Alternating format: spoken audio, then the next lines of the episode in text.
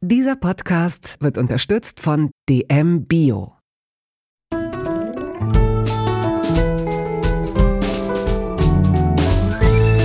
Kaugummi-Eis und Köfte, Feldsalat und Ravioli aus der Dose. Der Volksmund sagt, du bist, was du isst.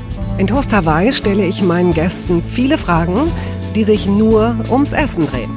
Fast nur.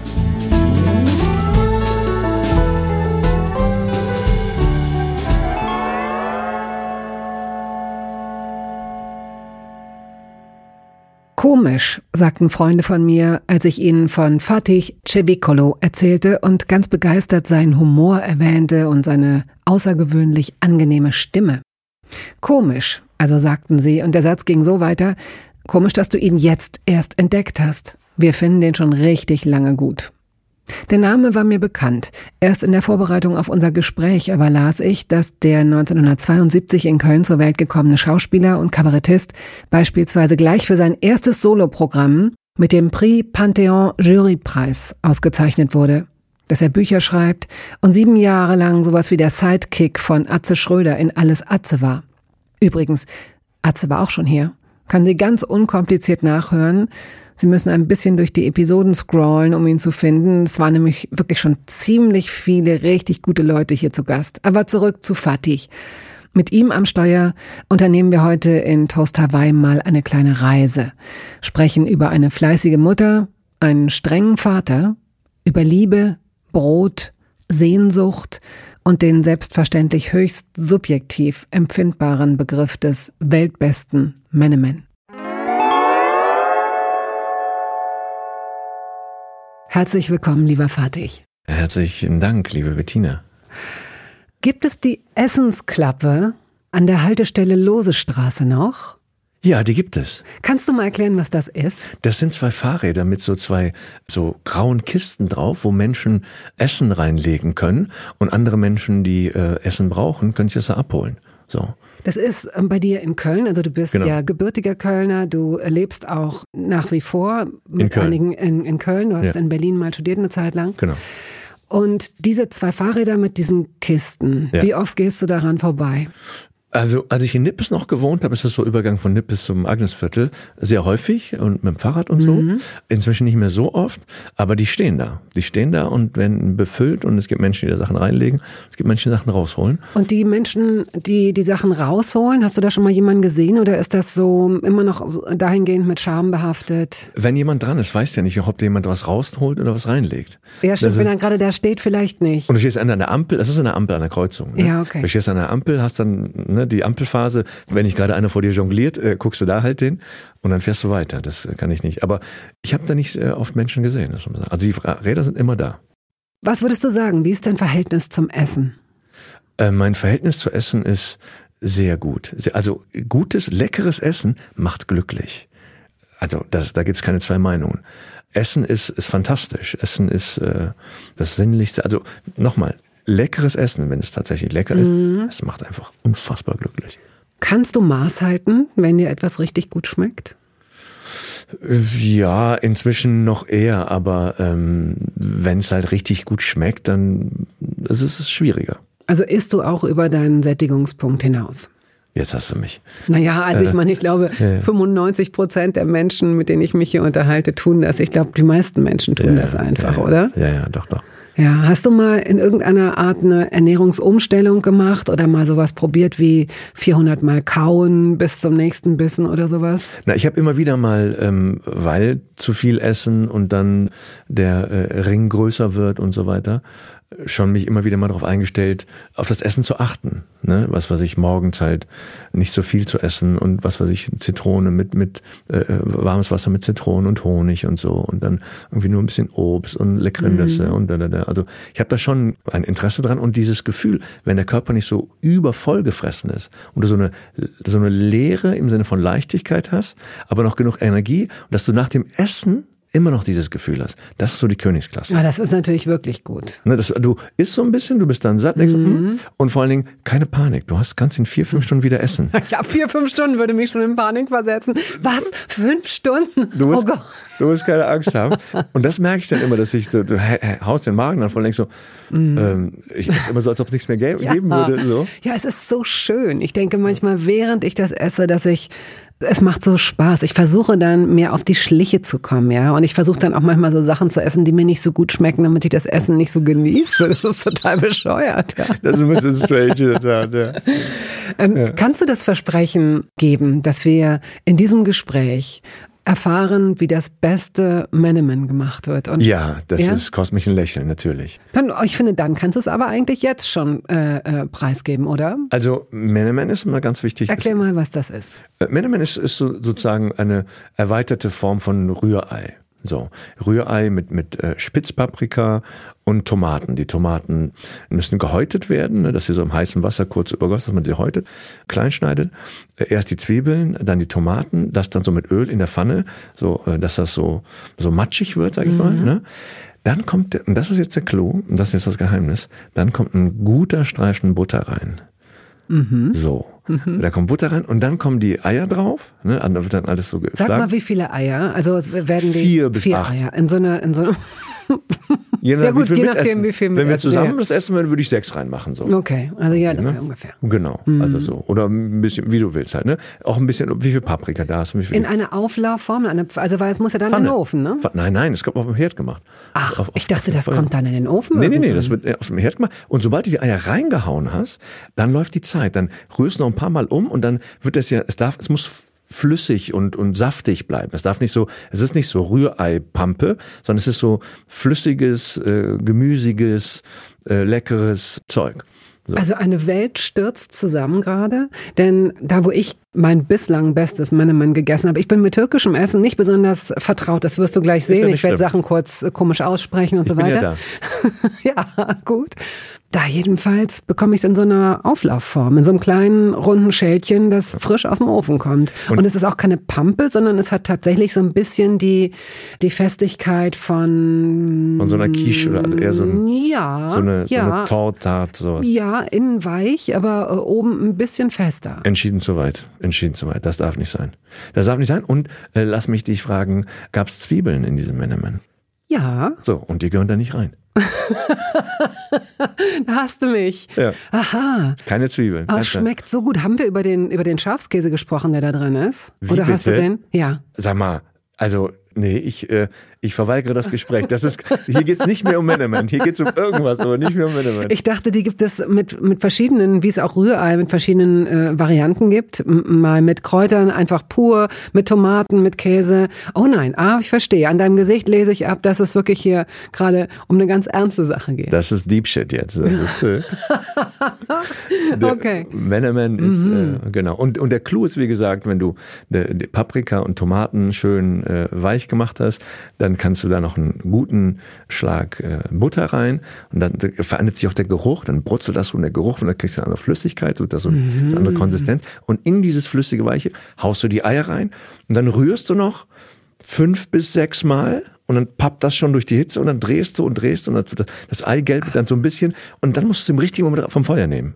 Und dann hast du, dann kommst du auf den Tisch und dann hast du so eine nicht glibbrige, aber fast glibbrige und weiche und dann tomatig paprikaige Menemen. Und das ist super geil. Dann nimmst du Fladenbrot und Tungs und am Ende wird darüber gestritten, wer die Pfanne auskratzen darf. Ich verstehe. Langsam verstehe ich. Ja, hm. Das ist ein ganz anderes Spiel. Hm, das ist ein ganz anderes Spiel.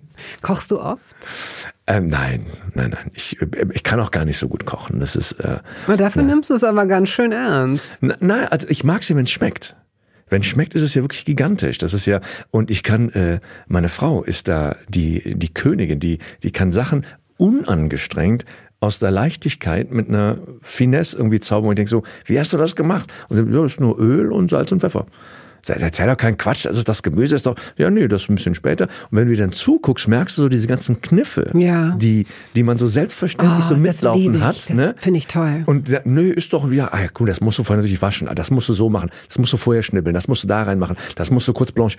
Mhm, genau, nur Wasser und nur Öl und ist klar.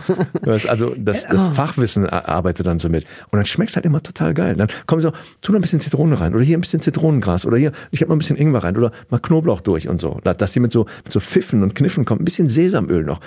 Was, wie geil ist das denn? Ja, ich habe noch ein bisschen Walnussöl reingemacht. Ist deine Frau asiatischen Ursprungs? Hat sie, also, nein, weil das klingt gerade so Sesamöl und Ingwer und Zitronengras und so nee, weiter. Sie hat eine sehr weite Küche, sagen ja? wir so. Die hat, äh, nee, sie ist, sie ist, sie ist wie ich, äh, türkisch-deutsch, deutsch-türkisch. Okay. Ja, ja. Du bist in Köln zur Welt gekommen, aber du hast türkische Eltern. Ja. Und du hast zwei Pässe, beziehungsweise nee, ich habe nur einen. Du hast nur ich einen, nur einen Pass. Ich bin mit relativ spät, habe ich den Verein gewechselt, da ging es nur noch, da gibt's nur noch One-Way-Tickets. Entweder du gehst rüber und lässt alles da. Na gut, dann gehe ich halt rüber. Du bist äh, 1972 in Köln zur Welt gekommen. Hm. Deine Eltern gehörten zu dieser ersten äh, Gastarbeitergeneration. Dieser sage ich deswegen, weil da noch kein Weg geebnet war. Es gab noch ähm, keine Infrastrukturen und auch als es sie dann gab, diese erste Generation, dauerte es lange, bis es da eine Eingewöhnung gab, beziehungsweise von beiden Seiten. Es gab eigentlich nur Arbeitsplätze. Arbeitsplätze und Unterkünfte mhm. und ein Anwerbeabkommen und eine Absprache, dass die ähm, ziemlich bald wieder gehen werden. Das war von beiden Seiten irgendwie klar, ne? Ja, es war sogar so, dass die erste Abmachung war tatsächlich zeitlich begrenzt. Rotationsprojekt, zwei Jahre mhm. und dann sollen sie wieder. Ne? Die, die gekommen sind, haben auch gedacht, ja, komm hier, wir machen ein Jahr, zwei oder wie auch immer, dann gehen wir wieder. Passt schon, alles gut. Ne? Und die Wirtschaft hat dann immer gesagt, so Freunde, äh, super Idee mit der Rotation, aber wisst ihr, was das kostet? Jetzt mhm. haben wir die mhm. Jungs gerade mal hier eingearbeitet, jetzt sollen die weg, neue kommen, ist viel zu teuer, lass die doch da. Und was zur Geschichte passt, ist, dass zu Hause halt auch mein Vater gesagt hat, pass auf, wir gehen nicht hin, wir gehen zurück. Das ist nicht unser Land, wir sind Türken, wir gehen in die Türkei. Ne? Und irgendwann merkst du halt, diese Behauptung, wird immer mehr zur Behauptung, weil es wird ja nichts in diese Richtung getan. Es wird ja nichts konkretisiert und so weiter. Und welche, welche Schattenzeiten das mit sich gebracht hat. Der Gewinn können wir vielleicht sagen, anfangs, als wir hier hingekommen sind, um vielleicht zum, zum Thema Essen zurückzukommen. Ne, mein Vater kommt dann äh, in den 60ern hier hin, kommt aus Adana, ne, Home of the Kebab, ne, Adana Kebab. Wo ist das in der Türkei? Adana, Adana ist so Süd, Süd, Südost, mhm. Süd. Antalya, so 500 Kilometer östlich von Antalya, ist mhm. so die äußerste Spitze. Und kommt aus Adana, wo, wo es äh, Wassermelonen satt gibt und, und, und Kebab und hast du nicht gesehen und leckersten Schafskäse und Oliven und dies und das. Dann kommt er hin und hier gibt's nichts von all dem. Und dann denkt so, was soll ich denn hier bleiben? Ich habe manchmal Wassermelonen, Kollegen. Was sind denn die, was würdest du sagen, die Hauptbestandteile der türkischen Küche? Aber das kann man so nicht sagen. Also es ist, das Frühstück ist zum Beispiel ähm, eher herzhaft, es ist gar nicht süß. Ne? Da gibt's halt Männermann so und, genau. mhm. und es gibt halt Simits und es gibt Schafskäse. Das Simits sind die, lass uns das immer gleich äh, übersetzen, damit ja. äh, wir auch einen gewissen ja. Lernfaktor haben. Donuts kann man vielleicht Das sind diese, diese, diese großen Weißbrotkringel, die ja. ein bisschen Sesam. süß schmecken Sesam, mit Sesam. Genau. Ja, genau, genau. Und da gibt's auch große Unterschiede. Also wer einen leckeren Simit hat und wer nicht, das ist äh, auch nochmal... Was ist denn ein leckerer Simit? Weil ich fand immer die dunkleren, etwas krosseren besser. Das ist richtig. Das merkst du, wenn du reinbeißt. Ne, du denkst, also was ist so geschmacklich, wo passiert da was und welches ist einfach nur Pappe. So, das merkst du dann schon. Hm. Wir haben auch schon mal aus der Türkei, äh, aus Istanbul, äh, so ein eine Tüte mit so 40, 50 Simmits einfach mal mitgenommen. Und, und eingefroren. Und hier eingefroren. Dass man und sind die immer noch gut, wenn man die... Äh, ja, ja, klar. Ja, ja einfrieren ist ja ist Ja, ja manchmal macht aus, aus Brot, macht äh, bei manchem Brot geht das nicht. Ich nee, finde, bei so Weißbrot ist es nicht immer, gelingt es nicht immer. Doch, doch, du hast diesen Geschmack, dann Frühstückstisch gedeckt mit Oliven und Schafskäse und irgendwie hier Pastelma und, ja. und, und Männermann und also vom Feinsten und so. Und dann, wenn du da noch die Simmits raus, dazu rausholst und mit dem Simit, mit diesem leckeren Simit-Ring dann in den Männermann rein Ja, ich hatte eine andere, als ich in diese Wohnung hier zog, vor, ich glaube, acht Jahren, hatte ich bestimmt so eine Halbjahresphase, bis ich irgendwann schnallte, ich passe in meine Klamotten überhaupt nicht mehr rein und das kann nur daran liegen, weil ich jeden Morgen bei meinem neuen Zeitungsmann ja. bei Burhan immer auch ein äh, Simit gekauft habe. Ja.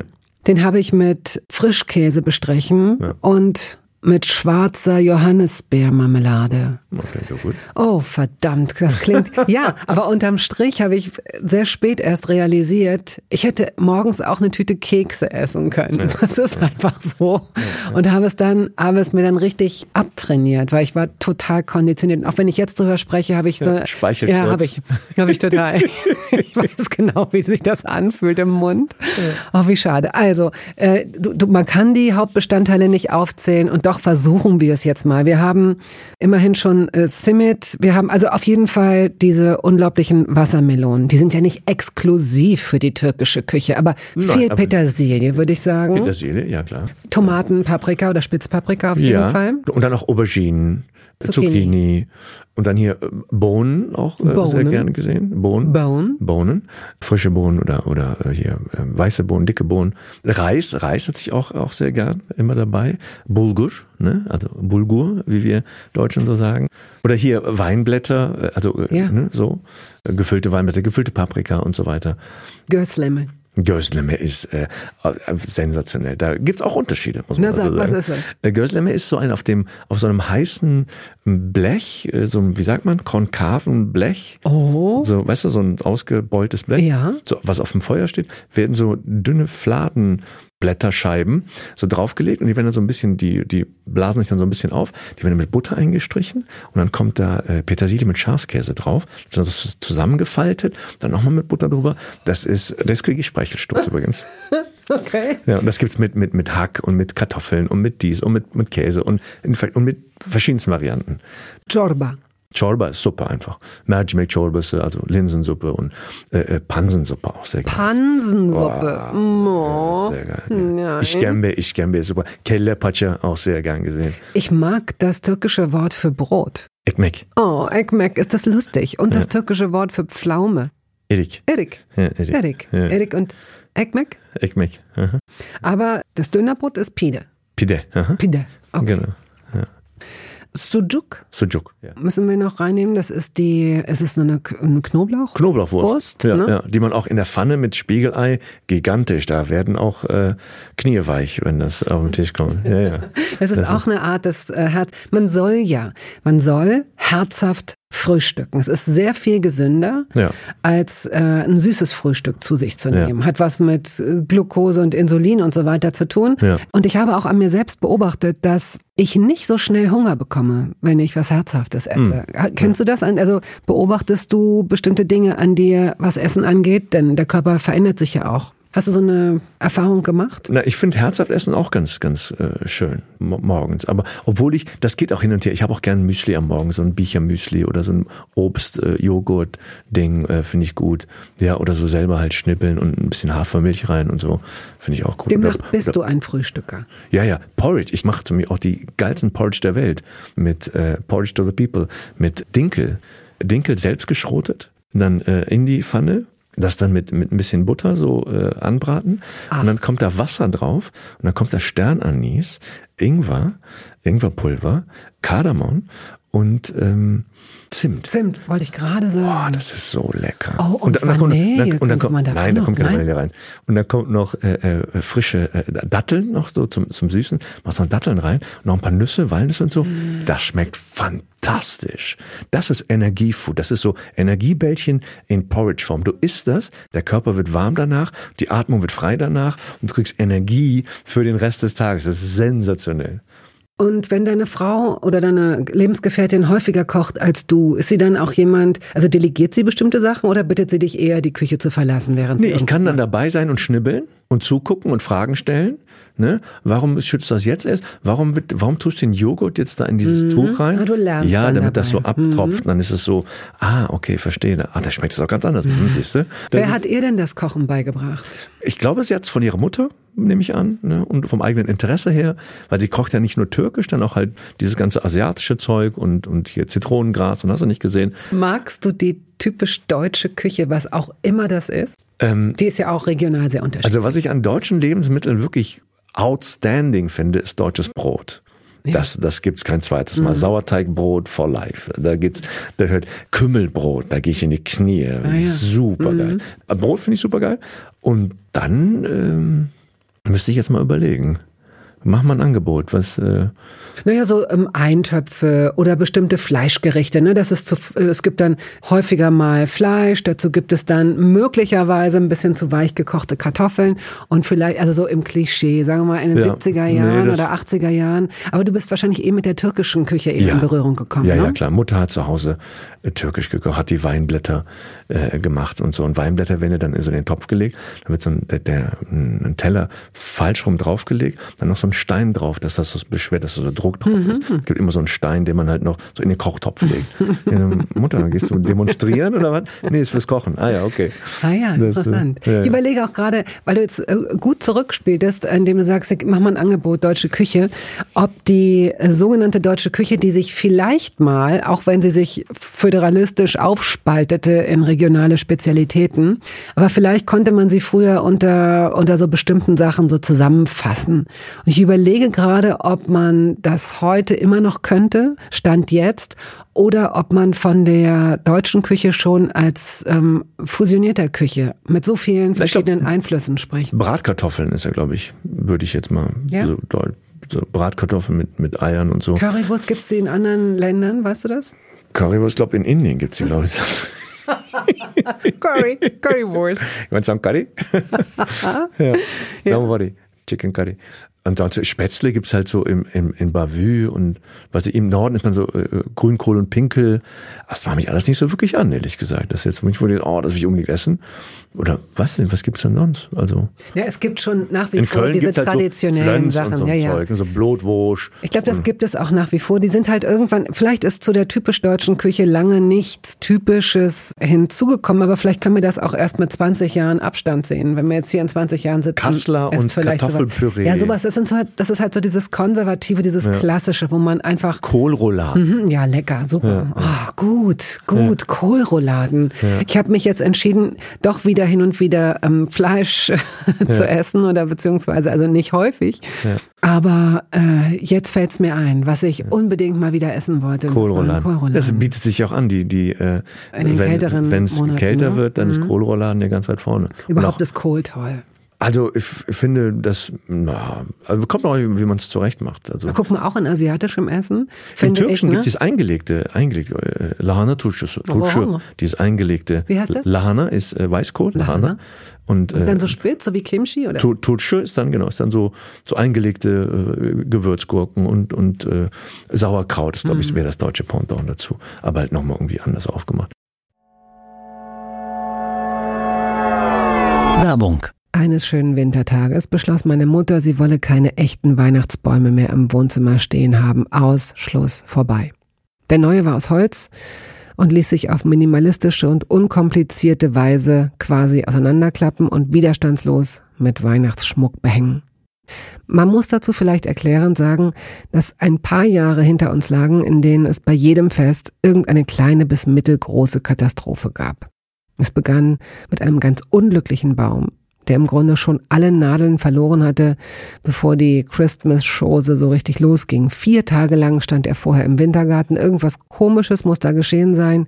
Als er ins Wohnzimmer umziehen sollte, waren die meisten Nadeln schon abgefallen. Eine pieksige Spur führte vom Wintergarten über den roten Perserteppich hin zum Platz zwischen der kleinen Porzellanfigur und dem Bauernschrank, der Jahr für Jahr für unsere Tannenbäume reserviert war.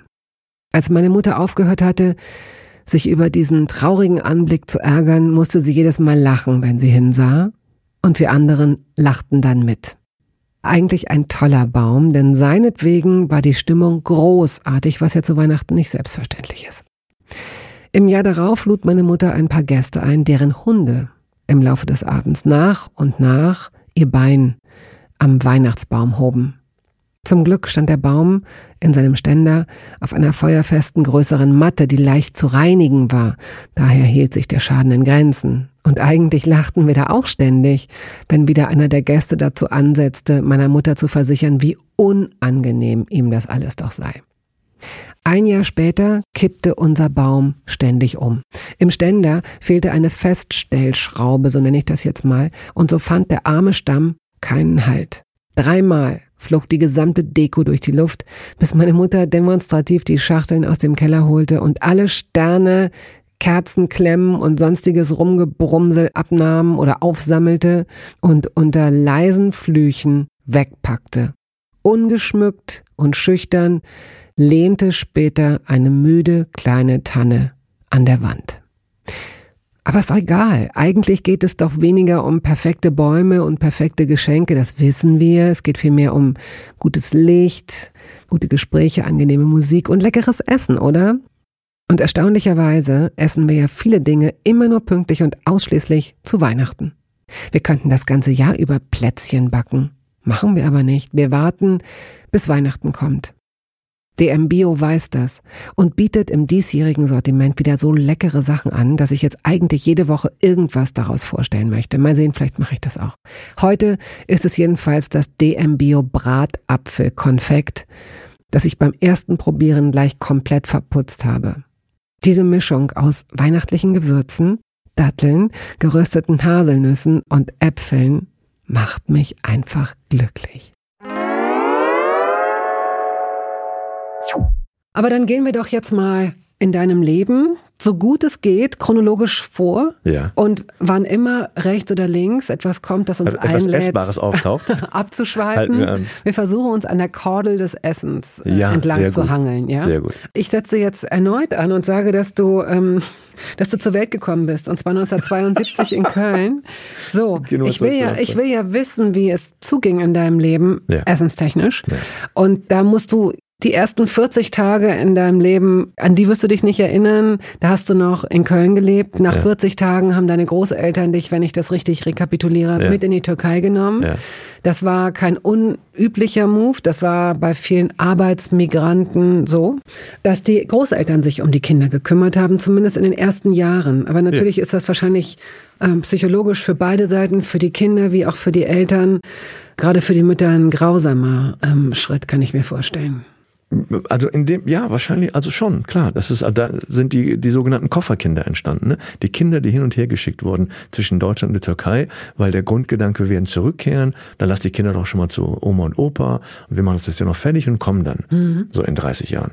Ne? Und dann geht's aber doch nicht so, und dann kommen die wieder zurück. Und da gibt's ganz viele Biografien, ich glaube 700.000 Kofferkinder äh, gab es damals in Deutschland, die also hin und her geschickt Aus wurden. Aus verschiedenen Ländern. Ne? Eine Freundin von mir äh, ist Kroatin, der ja. ist es auch. Also genau oft gewesen. Genau, ja, ja. Ne, und das dann hieß es, mein älterer Bruder zum Beispiel, der sollte zur Einschulung, dann ist er in die Türkei geschickt worden und hat dann da schon gelebt, hat ein paar Jahre Grundschule gemacht und kam dann zurück. Ne, ich bin als, äh, als Säugling da mitgenommen worden, war eine Zeit lang, kam dann wieder zurück und ging dann wieder hin und her.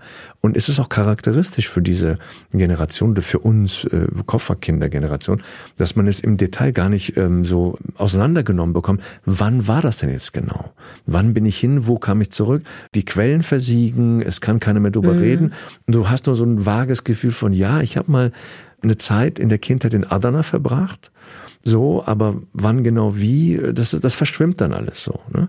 Und eigentlich bin ich in Köln geboren und auch aufgewachsen und habe dazwischen drei, vier, fünf Jahre vielleicht in der Türkei verbracht. Irgendwie so. Mein Bruder wiederum ist deutlich dann äh, früher dahin und hat dann etwas länger gelebt und mit Großeltern aufgewachsen mehr, kam dann nach Deutschland und steht dann vor seinen Eltern, also vor seinen leiblichen Eltern sozusagen und meinte, ja, eigentlich haben mich Oma und Opa großgezogen. Mhm. Und diese Biografie gibt's ganz viel. Und in der Psychologie spricht man davon, dass das ähm, frühe Bindungsabrisse, frühe Bindungsabbrüche. Und das ist nicht gut. Für beide Seiten nicht. Genau. Ähm, und ich habe jetzt gerade die Mutter nur angeführt, die natürlich oder naturgemäß durch die Schwangerschaft und die Geburt nicht in jedem Fall. Und da muss auch äh, keine Frau ein schlechtes Gewissen haben, bei der es anders ist. Aber da ist ja oft eine sehr, sehr starke Bindung schon aufgrund mhm. der Hormone. Mhm. Und ich habe einen Teil deiner oder einem Teil deiner Biografie ist zu entnehmen, auch wenn du heute im Frieden bist und dich als erwachsener Mann mit sehr viel Milde und Güte und Liebe deinem Vater zuwendest, gab es schon eine Zeit, in der er, du hast das Wort bestialisch mal benutzt, also mhm. der äh, mit, mit ausgesprochener Härte dich erzogen hat. Drakonische Strafen. Ja, also von, von ähm, hier äh, Fernsehverbot und Hausarrest und so weiter. Okay, das kennt man. Das ist noch, also da fängt's an, ne, aber dann auch bis hin zu äh, körperlicher Züchtigung, also schwarze Pädagogik als probates Mittel äh, in der Kindererziehung und auch dann so psychologische Sachen. Ne? Man, ich habe das äh, in meinem Buch halt sehr viel beschrieben, die, die, die Stimmung, wie die halt war zu Hause. Vater als den strengen, schweigsamen Patriarch, äh, Patriarchen, ne? der mhm. Angst einflößend mhm. und, und stark und schweigend und so mächtig ist und so weiter. Und der hat in der Zeit, und dann wächst du halt ran, ne? ich wachse halt ran, werd halt immer, immer älter, kommst in die, in die Pubertät, kommst irgendwie 13, 15, 16 und begehrst auch auf. Und dann hast du diesen strengen Vater, der sagt, nein, mein Wort und so weiter. Und da hat es schon ziemlich geknallt. Und der hat dann auch so Sachen äh, gemacht wie, äh, ich beschreibe das in dem Buch an, also mehrere Beispiele, aber eins ist halt, ich hatte ein Fahrrad äh, mir gewünscht, habe das dann bekommen, lange Geschichte, lange Rede, Mikrosinn, habe so ein BMX-Rad, so ein Discount-Bike bekommen und war über alle Maßen glücklich. Das, äh, da stell dir einen 13-jährigen kleinen Vati vor, der ein Fahrrad geschenkt bekommt und ist über alle Maßen glücklich. Der kann mit den Kindern, den Freunden unter der Hochbahn in Nippes auf dem Feldweg da so, so Sprünge machen und Steine aufbauen und drüber springen und glücklich. Und ähm, dann ist irgendwas passiert. Ich habe irgendwas, keine Ahnung, wieder zu spät gekommen oder irgendeinen Quatsch gemacht. Irgendwas Unverzeihliches anscheinend. Und dann kam mein Vater und meinte so, äh, gib mir mal die Schlüssel von deinem Fahrrad. Und ich wusste sofort, dass es jetzt nicht nur äh, mitten ins Herz, weil das ist gerade das, die Quelle meiner Freude, mein Fahrrad. Also wir unter der Hochbahn, den juckt, wir springen da. Und ähm, dachte, okay, das ist jetzt eine ernste Angelegenheit, jetzt müssen wir mal ganz behutsam damit umgehen. Und ich muss ja irgendwann fragen, wann ich ihn wiederbekomme, den Schlüssel. Und da, damit lasse ich mir mal besser Zeit, dass er mal ein bisschen äh, Wasser den Rhein runterfließt und Vater sich entspannt und so weiter. Dann habe ich ein paar Tage später in so einem ruhigen Moment versucht anzusprechen, oder ich habe ihn angesprochen, saß er vom Fernseher und ich kam dann so angeschlichen, sagte, ja, Papa, äh, was glaubst du denn, was denn, also eventuell ich, ähm, also den, ähm, den ähm, Schlüssel äh, vielleicht äh, wieder äh, haben äh, dürfte? Und dann hat er mich nicht angeguckt, so weit auf den Fernseher gestarrt und äh, guckt dann so weg und sagt dann so nach, keine Ahnung, 30 Sekunden oder so, in zwei Jahren. Und ich habe ihn in dem Moment gehasst. Mhm. Ich habe ihn abgrundtief gehasst. Und das wirklich Traurige an der Geschichte ist, dass er das durchgezogen hat. No. Ne, und dann so drei, drei, sechs Monate später sitzt du dann irgendwie da und denkst, hey, die Sonne scheint und alle fahren zum See und ähm, ähm, aber Papa, ich könnte doch eigentlich auch mit meinem Fahrrad fahren, oder? Wir haben noch zwei Jahre gesagt, oder nicht? Und sowas in, in Häufigkeit. Und die Arbeit im Buch hat dann auch nochmal gezeigt, so drakonische Strafen, denkst, das kann doch nicht allein damit zu tun haben, dass ich jetzt da irgendwie zu frech, zu laut, zu viel, zu dies oder das war. Ich glaube, es hat auch damit zu tun, dass seine gesamte Lebenssituation innerfamiliär, dieses wir werden zurückkehren, meine Mutter und er und wie ist das hier alles so aufgestellt und strukturiert und wie sind ja die Pläne und wie werden die umgesetzt, plus die Arbeitsbedingungen hier. Mein Vater hat als Werkzeugmacher bei Ford gearbeitet, da kam als Schlosser nach Deutschland, hat dann bei Ford angefangen. Und diese, dieses gesamte Spannungsfeld. Aber was du auslässt, ist seine eigene Kindheit, die ja offenbar auch ziemlich hart gewesen sein muss. Er wurde von seiner Mutter äh, genau. gezüchtigt, er ist genau. in ein leeres Zimmer gesperrt worden, wenn genau. es irgendetwas gab. Also es gibt ja oft, also es gibt die Wiederholungstäter, die nicht anders können, weil sie, ja. oder dann auch weil sie sich nicht therapieren lassen, dann das alte Muster wiederholen. Ja. Und es gibt die, die es ganz anders machen, weil sie es so nicht weitergeben wollen, weil sie dieses sie Muster durchbrechen. Ja. Ne? Ja. Oder sie versuchen es zumindest. Also und ja, es wird dann auch immer gesagt, es waren andere Zeiten und das stimmt auch. Und dann ich glaube, natürlich körperliche Züchtigung war in den 70ern, 80ern auch, auch deutlich verbreitet. Mhm. Also das ist jetzt nicht, also das, das gab's halt. Ne? Das ist, glaube ich, auch erst Ende 90er, Mitte 90er. Ich meine, was wir erleben mit Zivilisation und Therapie und so weiter, das entspricht ja eigentlich gar nicht der Evolution. Also ne, es war oft so, dass Kinder jetzt gar nicht so große Rechte hatten, wenn du Glück hattest. Also ich meine, umso schöner ist es doch, dass es gesetzlich festgehalten absolut. wurde, dass Kinder jetzt nicht geschlagen mhm. werden dürfen. So, ne, das ist das ist ein Fortschritt. Und du hast natürlich recht. Als ich, mein Vater hat als äh, in, der, in der Arbeit am Buch, dachte, wo ich mit ihm viel reden wollte, ist er dadurch aufgefallen, dass er halt geschwiegen hat. Ne? Und um den Bogen vielleicht ans Ende zu spannen, ist, nachher, als ich dann fertig war mit der ganzen Geschichte, oder was heißt fertig, aber so den, den Blog so abgearbeitet hatte, da dachte ich, okay, jetzt verstehe ich, warum der schweigt. Das Schweigen hat Gründe. So, das ist, das ist Biografiearbeit auch. Und ähm, ich stelle mal die kühne Behauptung auf, wenn du Biografiearbeit in irgendeiner deutschen Familie anfängst, ist es nur eine Frage der Zeit, bis du auf die Mauer des Schweigens stößt. Sicher. Und das, das macht es aber nicht besser. Also ne, es, ist, es, geht nicht es ist nicht zu akzeptieren. Das ist das es, ist, es geht ums Verstehen, also aber Grund, nicht ums. Warum genau. geschwiegen wird. Mhm. Ne, mhm. dass du, und am Ende hat er dann noch so ein bisschen geredet und da kommen halt so Sachen raus, wo du denkst, okay. Mhm. Der guckt auf sein Leben und denkt sich, dieses ganze Leben, da gibt's nichts, was gut war.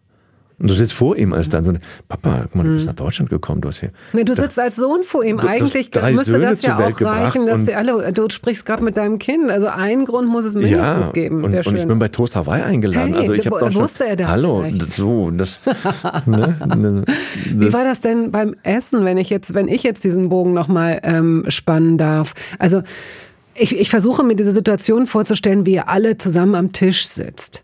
Drei Brüder, also zwei Brüder hast du, drei, drei Kinder wart ihr insgesamt? Genau, ich habe einen älteren und einen jüngeren Bruder. Und deine Mutter war als, äh, deine Mutter ist ja eigentlich Lehrerin gewesen. Ist und Grundschullehrerin. Äh, war völlig überqualifiziert, um hier als Näherin zu arbeiten. Was jetzt nicht hierarchisch gemeint ist, aber vielleicht hätte sie lieber etwas anderes gemacht, aber sie war Naja, der deutschen Sprache auch nicht. ne? Ja, ja, gut. Sprachdefizit. Mhm. Und der Plan, wir werden zurückkehren, also lohnt das alles irgendwie nicht. Dann hat sie halt als Näherin gearbeitet und da einen Statusverlust, so, ich glaube, so kann man es nennen, erlebt. Ne? Das, Also für sich, ne, man, ich würde heute so weit nicht gehen und du wahrscheinlich auch nicht, dass man jetzt sagt, dass eine Lehrerin höher gestellt ist als eine Näherin beispielsweise. es geht nicht um Höhe, es geht Was um, ist für sie womit selbst, beschäftigst für du ihre dich? eigene, ne? genau. Was bist du? Du bist hier ne, ausgebildet, du kannst hier, du hast einen Job und so. Dann heißt es, nee, in dem Job arbeitest du nicht, sondern in einem, in einem Job, in dem du das, deine Fähigkeit nicht mehr brauchst. genau. Und dann erfährst du halt so einen Statusverlust und erfährst du eine, eine andere Einordnung in die Gesellschaft irgendwie so. Wenn also beide Eltern gearbeitet haben, es gab noch so eine ältere Dame bei euch, die Frau, Ja, Frau Büttner. Frau ja. Büttner, Jahrgang 1900, Genau, meine Oma. Ja. Und die auch bei das, euch im Haus wohnte. Und das scheint es auch ganz oft in diesen Biografien zu geben, mit den, den arbeitsmigrantischen äh, Familienkontexten. Alle haben, oder viele kennen das, dass es so im Bekanntenkreis, im Wohnumfeld sozusagen, im selben Haus, Nachbarschaft und so, dass es da immer eine, eine deutsche Figur gibt, die einem irgendwie so die Hand reicht. Ne? Und Oma, so wie, wie ich sie nennen durfte, war Jahrgang 1900. Ne? Ich bin Jahrgang 72, so. Und mein Gag dazu ist, meine erste Freundin war 75, so. Ich war dann als kleiner Junge halt immer bei ihr und sie hat mir dann halt Kölsch beigebracht, hat mir von Köln erzählt, hat mir vom Ersten Weltkrieg und vom Zweiten Weltkrieg und der Erste Weltkrieg, da war ja nicht schlimm. Da Wo hast du denn eigentlich Deutsch gelernt? Das müsste dann ja, warst du im Kindergarten? Genau, ich war im Kindergarten, ich war hier, ich Gut. war also so, ne? Und habe das äh, von und war auch wahrscheinlich äh, ich glaube Kinder sind per se einfach sehr viel aufnahmefähiger, Mhm. können sofort alles, ne? Und dann war ich bei ihr halt immer und sie einsame alte Frau, einsamer kleiner Junge im selben Haus. Mutter hat irgendwas gebacken, gekocht, ge irgendwas gemacht, irgendwelche Börek, irgendwelche Dolma, irgendwas, ne? Und dann komm, bring das doch Oma. Ne? Hat die Album Oma hergöttet. Ne? Und dann läufst du runter mit dem Teller in der Hand, bist so keinen Meter irgendwie, hast so einen riesen Teller in der Hand, der deine beiden Arme her- herausfordert, um den zu halten.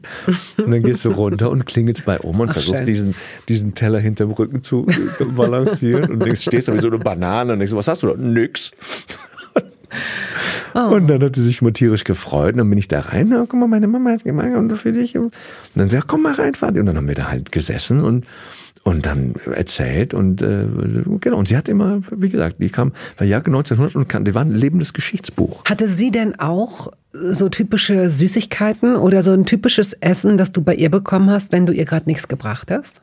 ich glaube Jetzt wurde mich so fragt, ich glaube so Abendbrotmäßig, ne, dass man so so Abend, das gab's bei uns nicht. Bei uns gab es abends warmes Essen. So, es gibt kein Abendbrot, es gibt Abendessen. So Graubrot mit Teewurst oder Vergiss sowas? es, vergiss es, das ist Deutsch. Das ist Deutschland. Das ist, Ja. äh, bei uns zu Hause gab es das nicht. Bei uns zu Hause gab es dann noch Reis mit äh, Bohnen und Salat oder gefüllte irgendwas und so. Oder also Essen, warmes, flüssiges Essen aus den Töpfen. So. Wie erst zweimal warm am Essen? Ja, ihr nicht? Was ist Wer los bei hat euch? das denn, wer hat das denn, bevor du vielleicht äh, das nochmal beantwortest, was ihr da genau zusammen gegessen habt, aber wer hat denn euer Essen immer gekocht? Deine Mutter, du hast gerade Ja. gesagt, sie hat gekocht und gebacken, aber sie hat ja auch als Näherin gearbeitet. Hat sie die Sachen mit nach Hause, also konnte sie von zu Hause aus arbeiten? Naja, also das mit der Näherei, das war, glaube ich, nur in der Anfangszeit, hat sie das eine Zeit lang gemacht. Und dann ist dann sein gelassen. So, dass ähm, dann sich um die Kinder gekümmert, war, war dann zu Hause. Okay. Ja, ja. Und jetzt nochmal zurück zu diesen, äh, also du durftest dann auch manchmal Armbrot essen, wenn du gefragt hast. Und dann habt ihr, Ich glaube schon. Also jetzt, wo du es sagst, ich habe diese Bilder, diese, Mhm. diese Teller und dieses Graubrot und Butter drauf und Scheibe Käse und so. Ist das alles? Das, äh, da, da kann ich mich erinnern, ja, ja. habt ihr, oder das habe ich schon das ein oder andere Mal gehört, dass wenn man mit Freunden gespielt hat und verabredet war und dann ging es da zum Essen, dass man nicht mit eingeladen wurde zum Mittagessen oder zum Abendessen bei den, bei den anderen in den deutschen Familien. Hast du das erlebt? Ich kenne das im Zusammenhang, dass es halt, wenn, wenn dann gegessen wird, äh, ob ich mitessen darf. Ne, und da muss gefragt werden, da muss da auch gefragt werden. Also, nee, so will er mit, das geht heute nicht. Achso, okay, dann, mhm. dann geh ich schon mal nach Hause. Habt ihr umgekehrt Besuch gehabt von? Wir haben, ich habe nicht gerne äh, Freunde mit nach Hause genommen. Das ist, also es wollten, glaube ich, die äh, Vater hat das, glaube ich, nicht gerne gesehen. Wenn er zu Hause war, sowieso nicht. Ne? Wenn er Schicht gearbeitet hat, so konnte mal ein Freund mitkommen. Aber auch durch diesen Gedanken, dass wir zurückkehren werden, war unsere Wohnung nie schön im Sinne von eingerichtet und abgestimmt und schön beleuchtet und was. Also hast du auf sowas geachtet als Junge? Überhaupt nicht, überhaupt nicht. Ich stellte nur fest, unsere Wohnung sieht aus wie Sperrmüll und bei allen anderen sieht es irgendwie total schicki aus. So bei uns, wir haben eine Wohnküche mit, einer, mit einem Vorhang, wo unser Etagenbett dahinter steht und wir haben eine Neonröhre an der Decke und so und denkst, ja, und dann noch so ein Kohlenofen, wo wir mal Kohlen holen mussten und so weiter. Und du hast diese Welt und dann kommst du in andere Wohnungen, die haben eine Heizung und die haben ein eigenes Zimmer und die haben dies und die haben das und Esstisch und bla und denkst so, nee, bei uns sieht's anders aus. Wie war das denn, wenn ihr zusammen gegessen habt? Du hast gesagt, dein Vater hatte Schichtdienst, das heißt, genau. es wird auch Tage gegeben haben, an denen er mittags oder abends zu Hause war. Genau. Und so wie ich mir, das vorstelle, habt ihr da aber nicht viel Heckmeck machen dürfen am Tisch. Nee, nein, Heckmeck gab's da nicht. Also Mutter hat gekocht, dann wurde der Tisch gedeckt, dann haben wir da zusammen gesessen. Habt ihr, da habt ihr äh, mitgeholfen oder war das äh, der Job deiner Mutter? Ich, also alles war im Prinzip Job der Mutter, ne? Einkaufen, kochen, machen, tun. Ich würde jetzt gerne behaupten, dass wir so immer fleißig mit Tisch gedeckt haben, aber darum haben wir uns, glaube ich, nicht gerissen. So. Das äh, mhm. kann ich so nicht, kann ich leider so nicht äh, äh bestätigen, so nicht verifizieren. Ich spreche gerne mit meinen Gästen über den inneren und äußeren Aufbau, also sozusagen die Organe und die Gliedmaßen ihrer Küchen. Aha. Habt ihr so eine Wohnküche? Ja, die Küche ist, die ist offen und groß, also groß, also man kann drin sitzen und essen. So, wir haben einen Sitzt ihr an so, also dann doch mit dem Esstisch? Ja, hm. ja, ja. Esstisch und einen großen Kühlschrank. Neben dem Kühlschrank steht dann noch der Staubsauger, der ist dann so nach hinten weg, dass man, dass der, wenn du den aufmachst, den Schwung, dass der nicht stört, aber halt dann äh, dahinter verschwindet so, ne? Das ist, äh, da steht der und auch der Bodenaufwischer. Ja. Diese Swipe-Dinger, wo ja. du so den, den äh, mit dem du jeden Tag die Wohnung sauber machst. Äh, ich nicht. Ähm, das, äh, aber ich werde immer dazu angehalten. Denke so, wieso ist doch sauber? Das ist nicht sauber. Also, ja, du hast recht. Und das, habt ihr feste Plätze am Tisch? Nee, nee, das, das, nee. Das, das variiert. Ja, das variiert. Obgleich ich nicht in dieser Wohnung war, weiß ich, weil das Buch, das du geschrieben hast, Kartonwand heißt, ja. Ja, dass es eine Kartonwand gab. Vielleicht erklärst du kurz, was das ist. Und das ist interessant für Toast Hawaii, was in diesen Kartons steckte. Denn es ging hauptsächlich eigentlich, wenn ich das richtig verstanden habe, um Sachen, die was mit Essen und Genuss zu tun haben. Jetzt, wo du sagst, ja. Die Kartonwand ist die tatsächliche Wand aus Kartons, die im Schlafzimmer meiner Eltern stand und äh, symbolisiert so die Sehnsucht nach der Rückkehr in, die, in das Land, aus dem sie gekommen sind. Meine Eltern, äh, speziell meine Mutter, hat in Kartons Sachen eingepackt, die sie gekauft hat und die toll und gut waren und die aber nicht hier in Deutschland benutzt werden sollen, sondern dann, wenn wir zurückgekehrt sind, weil wir werden jetzt zurückkehren, weil wir bleiben hier nicht und so weiter. Und da waren halt wirklich die tollsten Sachen. Also vom Toaster über den, über die Saftpresse, über äh, Kristallgläser, Bestecksets. gutes Besteck, das Schöne, was man halt nur äh, an Sonntag rausholt, wenn die äh, Familie großen Besuch hat oder sowas. So Sachen waren da halt drin, ne? Und Gardinen und, und Bettwäsche und was weiß ich. Also halt äh, das gute Zeug. So, das war da in, in rauen Mengen drin. Ich weiß nicht, ob jetzt, ähm, ob es jetzt eine eine melancholische, vielleicht sogar zu persönliche Komponente gibt. Deine Mutter ist 2017, glaube glaube ich, gestorben in ja, der Türkei. Ja.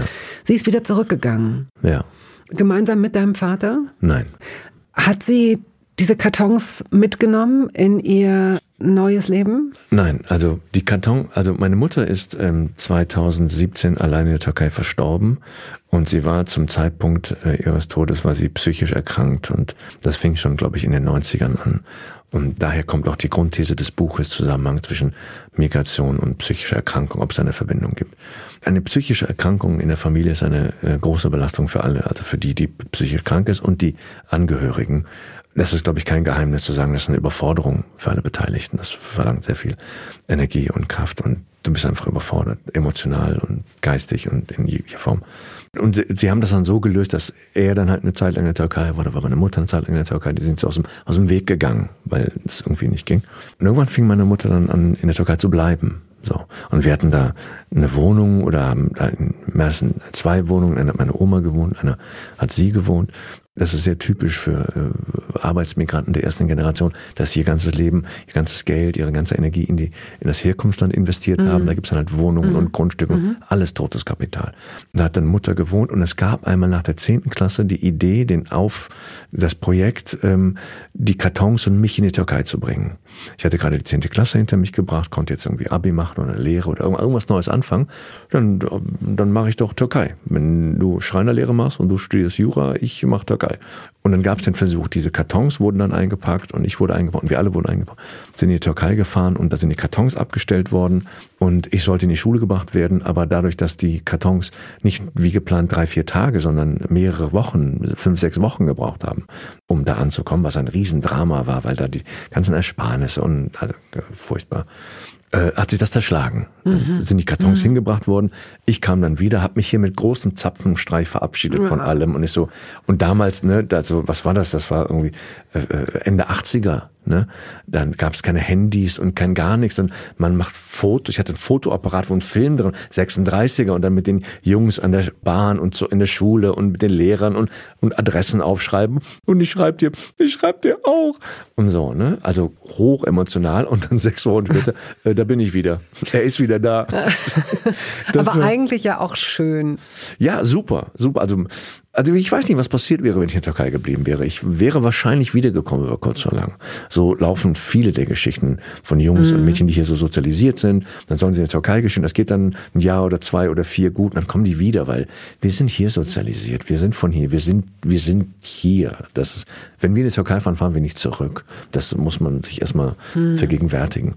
Und Mutter, als er Mutter zurückging, war sie dann in dieser einen Wohnung und da wo auch die Kartons waren und so weiter, aber hat halt alleine gelebt und war schon, wie gesagt, psychisch erkrankt und ähm, das auch ungleich schwerer, weil wenn du als Mensch mit ähm, nicht deutschem Pass äh, länger als sechs Monate außerhalb Deutschlands bist, kommst du nicht mehr rein. Und das ist egal, dass du hier drei Kinder zur Welt gebracht hast und dein halbes Leben hier verbracht hast und so weiter. Wolltest du wieder zurück? Nein, sie wollte nicht zurück. Aber mein äh, Kindergedanke war oder, oder Sohngedanke, Mutter, äh, vielleicht können wir dich nach Deutschland holen und dir kann es hier ein bisschen besser mhm. gehen. Und sie wollte alles andere mhm. als in mhm. Deutschland sein. So, mhm. ne? Und sie konnte sich selbst versorgen. Ne? Sie hat da ihre Wohnung gehabt und ihre Rente gehabt und so ihr Leben gehabt sozusagen, aber war darüber hinaus sehr äh, verhaltensau. Also sie war psychisch krank, sie hat es nie eingestanden, sich nie Hilfe äh, holen wollen, das immer abgestritten. Aber es war ganz eindeutig, dass dieses laute mit sich selbst reden, dieses Anklagen, dieses Aufbrausen, dieses mhm. äh, Sachen behaupten, die einfach nicht stimmen können. Ich wohne nicht in dem Nachbarhaus. Ich bin nicht der Arzt in irgendeiner Praxis, in dem Krankenhaus. Ich habe keine Apotheke gekommen. Mein Bruder ist kein so, ne? Da muss man sagen, Mutter, das stimmt alles nicht und da, da, da. Und das ist alles, alles schmerzhaft natürlich mm, auch. Ne? Natürlich. Ne? Das ist äh, sehr anstrengend. Und 2017 ist sie dann da halt alleine verstorben und das, äh, ja, das, äh, das geht dann mit Schuld und, und Trauer und auch Scham einher. Und ähm, genau, und, und das äh, habe ich dann in, in dem Buch äh, Kartonwand ähm, äh, beschrieben, also exemplarisch unsere Geschichte geschrieben und es ist halt die das Trauma der ArbeitsmigrantInnen am Beispiel meiner Familie. Vielen Dank, dass du das so, ähm, so nachvollziehbar und so emotional beschreibst. Und wir machen einen Sprung. Es gibt keine Episode, in der ich nicht einmal nach einem äh, völlig umsonst angeschafften Küchengerät frage. Mhm. Weißt du, ob in eurem Haushalt einmal etwas gekauft, besorgt, geliehen, geschenkt wurde, was, womit ihr gar nichts anfangen könnt? Die überflüssigste Anschaffung der Welt. Wir haben mal so einen Mixer geholt mit ganz viel äh, Enthusiasmus und der ist dann irgendwie stehen liegen äh, geblieben.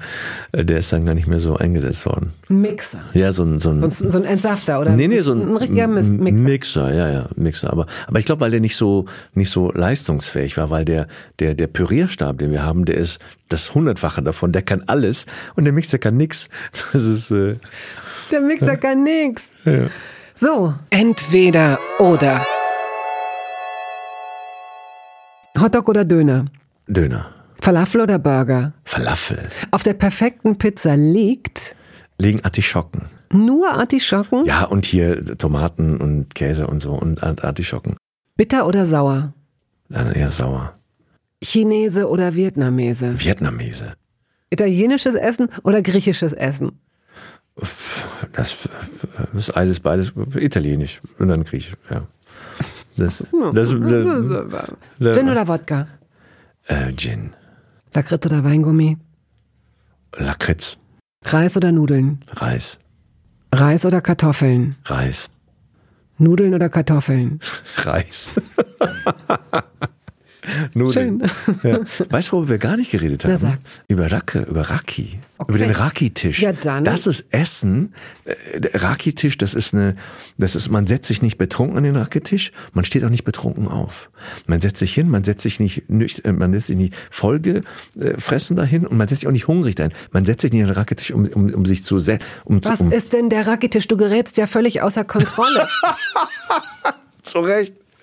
Äh, Raki ist dieser, dieser Anis-Schnaps, Ja. äh, des Türkischen, was man mit, Ja. Mhm. mit, mit Wasser mischen kann. Ne? Und dann gibt's dazu Meze, also so, so äh, Tapas, also so äh, kleine Vorspeisen. Ne? Äh, Hummus wird da gerne immer genannt. Oder verschiedene Joghurtspeisen. Oder äh, es gibt da so Seegraszeug. Und es gibt ganz verschiedene, verschiedene kleine, kleine Schweinereien, die dann so auf den Tisch kommen. Dann sitzt man da zusammen, schenkt sich ein und unterhält sich. Und, äh, und es ist, es ist fantastisch. Man hört dazu schöne Musik. Man unterhält sich dazu, man äh, trinkt und und und die der Alkohol öffnet die die Seele und die Zungen und es wird und es ist unfassbar lecker. Racke ist unfassbar lecker. Also oder es gibt sehr viele verschiedene und es gibt sehr sehr lecker und sehr so lakritzige so dreimal destilliert und so weiter. Äh, Tequila Gold und so, also richtig geiles Zeug. Und damit ist es, es ist, äh, gemütlich. Man setzt sich hin und und trinkt und isst und erzählt und singt und macht und wenn jemand weint, dann wird er nicht getröstet, es wird das Thema gewechselt. Ach nein. So. Und es ist, man, man kann mit, ähm, Männer und Frauen gemeinsam? ja, alle zusammen, Okay. alle zusammen. Und man kann am wackeligen Tisch sitzen und essen, aber nicht mit wackeligen Typen.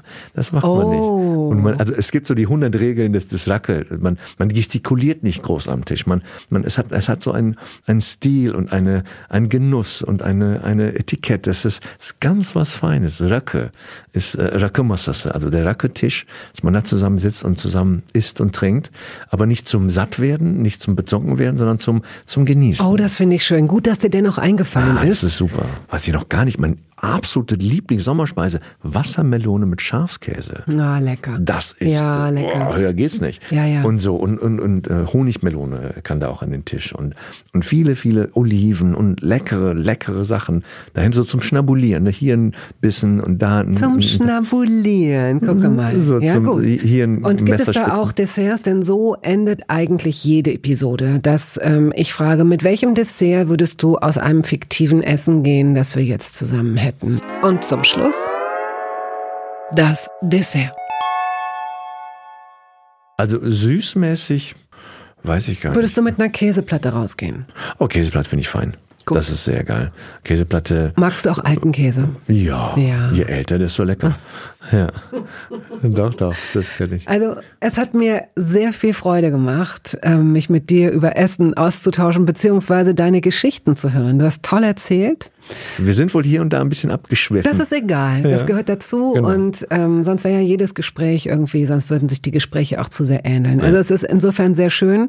Wer tiefer in deine Geschichte einsteigen möchte, der kann sich dein Buch kaufen. ja, sehr gerne.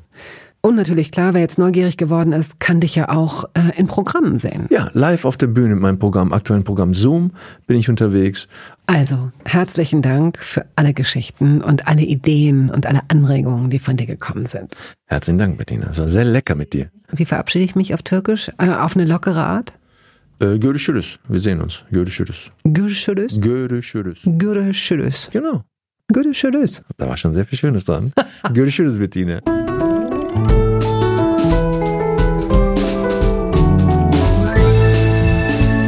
Toast dabei ist eine Studio Bummens Produktion. Ausführende Produzentin Wiebke Holtermann. Ton und Schnitt Henk Heuer. Musik Jakob Ilja. Neue Folgen hören Sie jeden Samstagmorgen. Überall da, wo es Podcasts gibt.